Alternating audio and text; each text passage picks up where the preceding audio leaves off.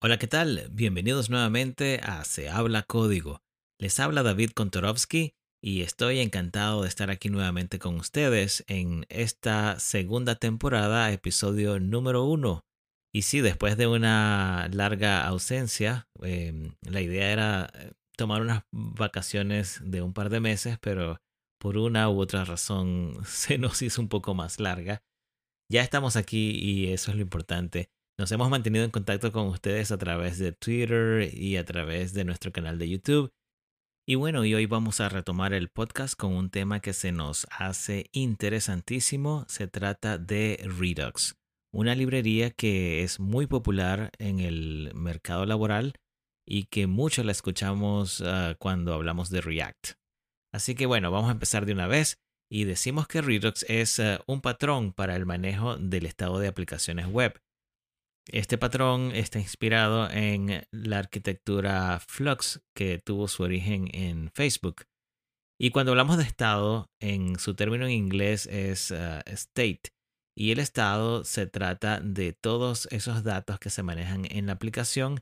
Y Redux nos va a permitir el acceso a estos datos desde la interfaz o view layer y desde un ámbito global. Este acceso de los datos desde un ámbito global es uno de los problemas que resuelve eh, Redux.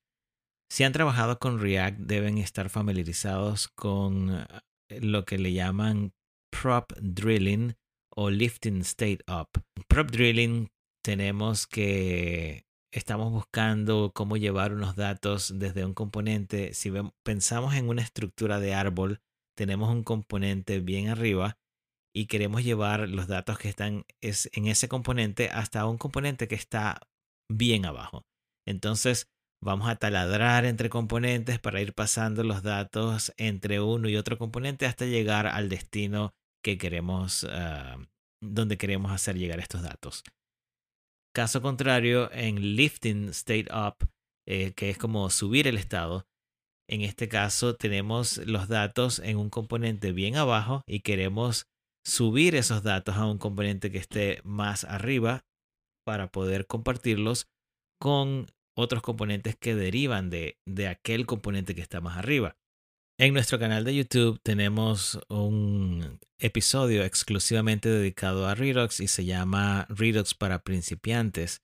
Quiero invitarlos a que visiten nuestro canal de YouTube y busquen este episodio porque así van a entender un poco mejor lo que estamos hablando si nunca antes han trabajado con React o Redux. En fin, lo que sí eh, podemos concluir es que la curva de aprendizaje de Redux es bastante empinada y toma tiempo aprenderlo porque hay una cantidad de conceptos que hay que digerir. Entre esos conceptos tenemos em, los, ah, las acciones o actions, los action creators, los reducers, store, dispatch, selectors y otros métodos que existen eh, que nos permiten tener acceso a los datos o manipularlos o combinar eh, reducers, en, fin, de verdad que es una lista un poco larga y si sumado a esto eh, le agregamos la integración de Redux con otras librerías, bueno, no quiero asustarlos, se convierte en algo muy abrumador, pero no todo es tan malo. Redux también pone a tu disposición unas herramientas que las puedes agregar a tu navegador. Son los Redux DevTools. Esto es algo que te permite eh, realizar lo que es el debugging. Cuando tienes algún problema o quieres examinar el estado, quieres examinar qué está ocurriendo cuando se desencadena un evento, pues estas herramientas te permiten casi que como una máquina del tiempo adelantar o retroceder y examinar los valores del estado en un determinado momento. Ahora, la pregunta del millón, ¿necesito Redux? ¿Tengo que aprender Redux? ¿Tengo que agregar Redux a mi aplicación?